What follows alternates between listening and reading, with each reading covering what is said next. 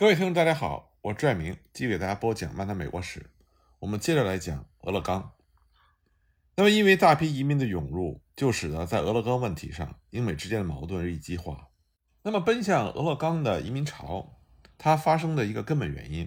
就是在于我们之前讲到过的美国的天命论。天命论的这种理念呢，自然就促成了当时很多美国人崇尚扩张主义，而俄勒冈。恰恰是扩张主义分子眼中的一个目标。早在19世纪20年代初，俄勒冈热的潜流就已经出现了。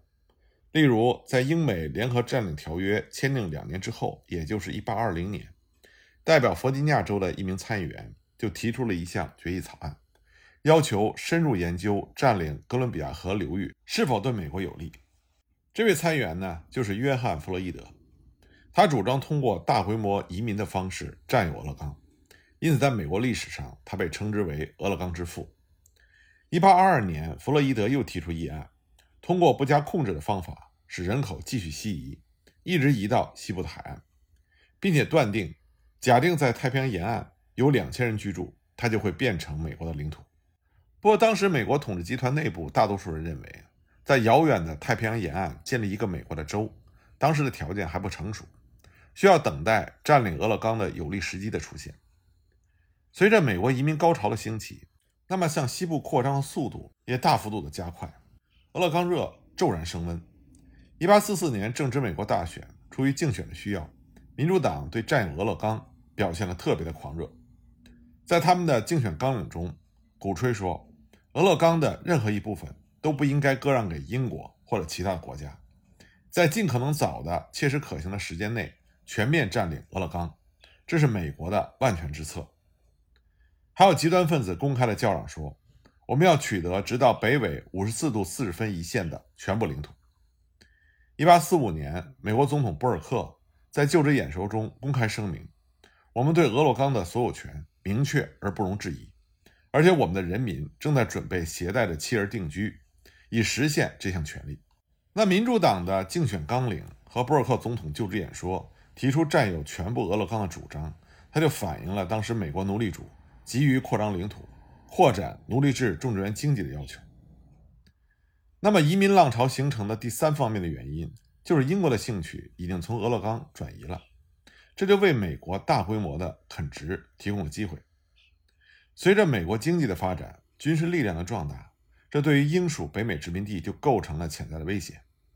英国担心美国对英属北美殖民地事务的干预，那么为了稳定在殖民地的统治。需要进一步改善和美国的关系。在英国看来，英美共同占领的俄勒冈已经到了妥善解决的时候。在俄勒冈，英国虽然依靠着哈德逊湾公司占有着优势地位，但是这是公司的优势，公司的权利只限于商业的垄断权，而没有任何的行政权利。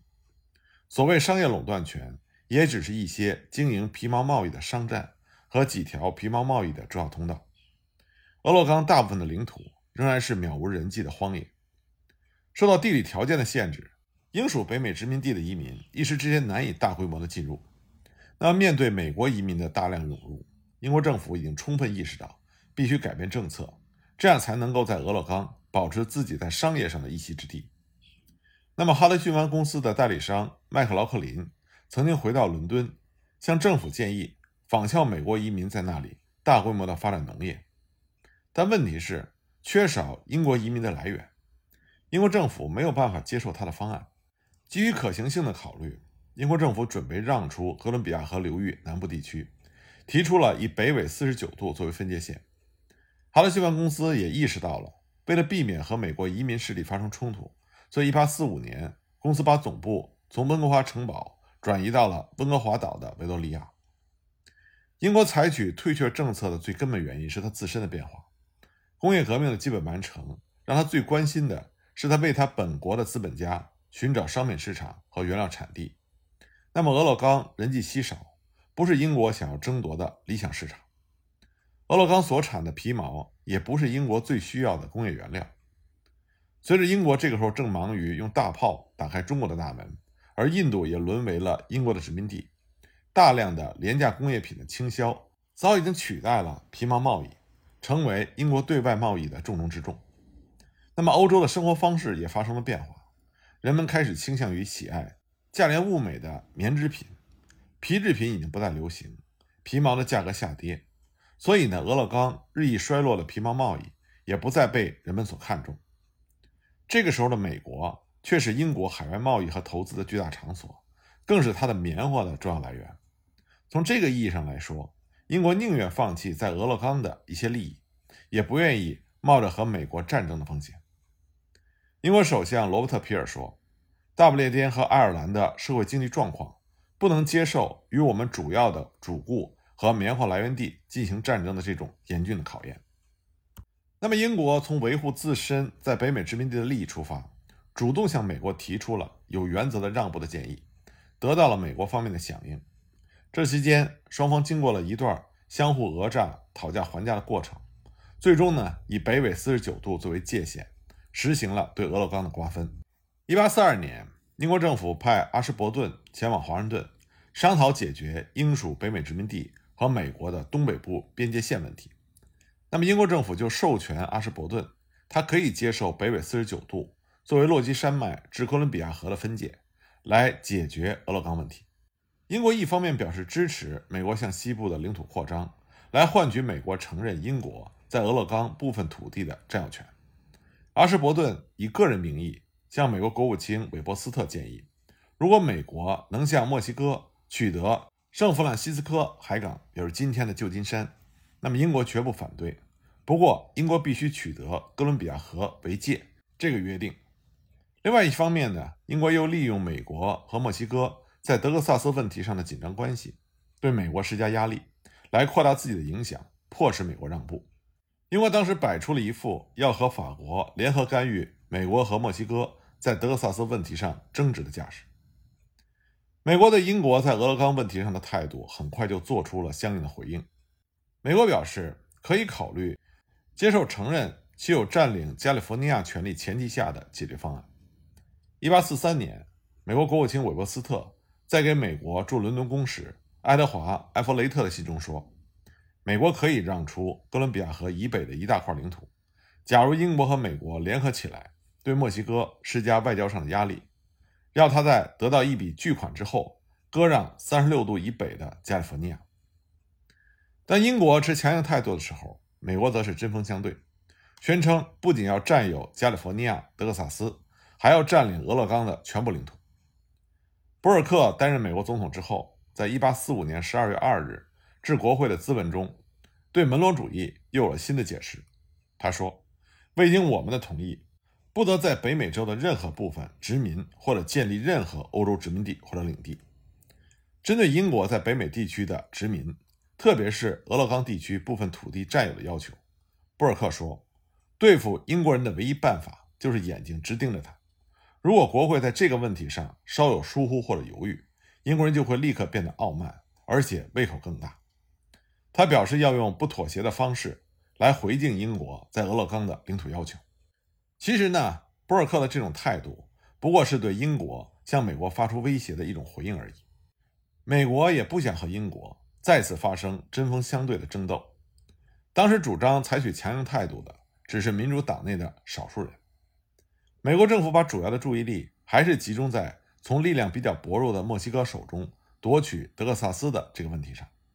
所以，当英国首相皮尔毫不示弱地表示：“我们对俄勒冈有清清楚楚的、没有问题的权利，一旦权利被侵犯，我们有决心，并且我们有准备去维护他们。”那么，美国新任的国务卿布坎南。则立刻表示，两国的利益是一致的，有共同解决俄勒冈问题的愿望。十九世纪四十年代前期，英美两国就俄勒冈问题互相讨价还价，但双方还没有正式的进行实质性的接触。随着时间的推移，美国方面考虑到对墨西哥的战争爆发在即，需要稳住和英国的关系，不能让英国有任何干涉的借口，所以，一八四六年四月，在美墨战争爆发前的一个月。布尔克总统在国会的授权下，向英国发出了终止1827年共管条约的通知，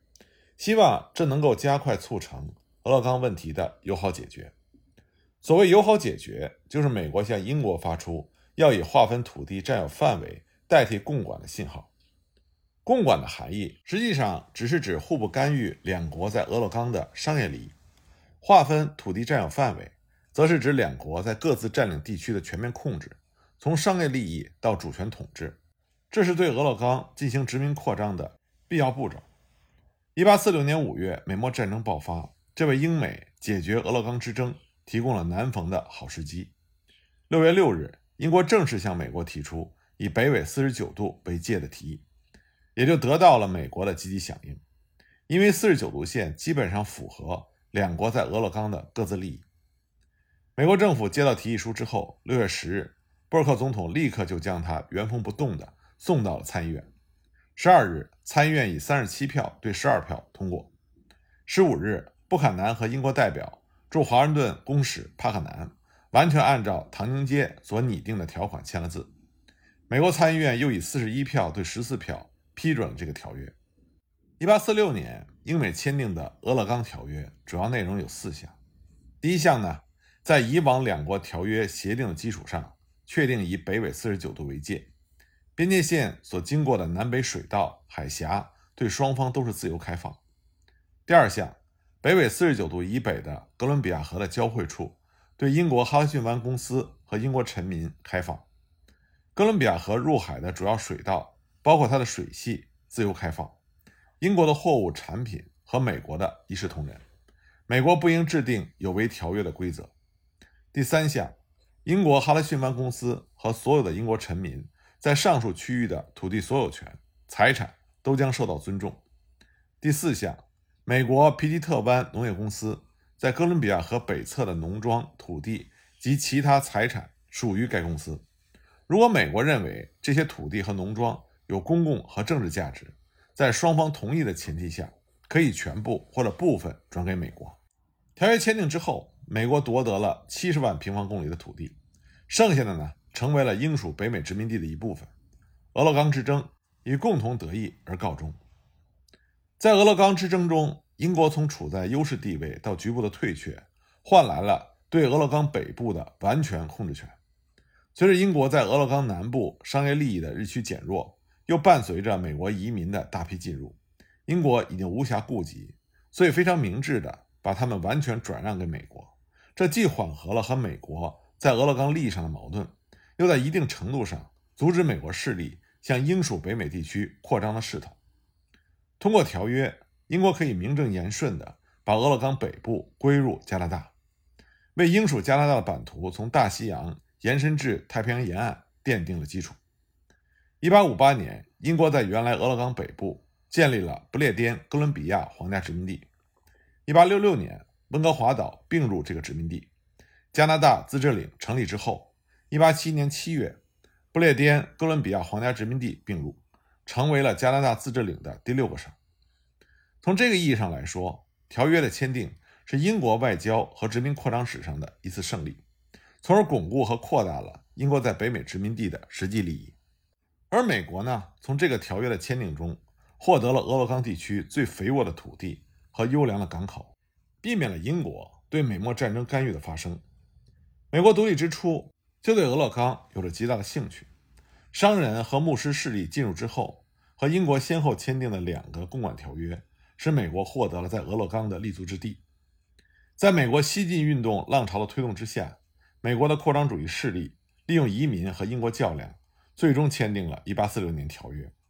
那么，条约的签订打开了美国通向太平洋沿岸的道路，也加快了美国西进运动的步伐。1859年2月，俄勒冈州建立，成为了美国的第三十三个州。因此，对于美国来说，这同样是一次外交和殖民扩张史上的胜利。1846年俄勒冈条约的签订，以及1848年美国墨西哥瓜达卢佩条约的签订，就使得北美地区基本上形成了。美国、英属加拿大和墨西哥三足鼎立的局面。从那之后，英美在北美地区的领土争夺基本上结束了。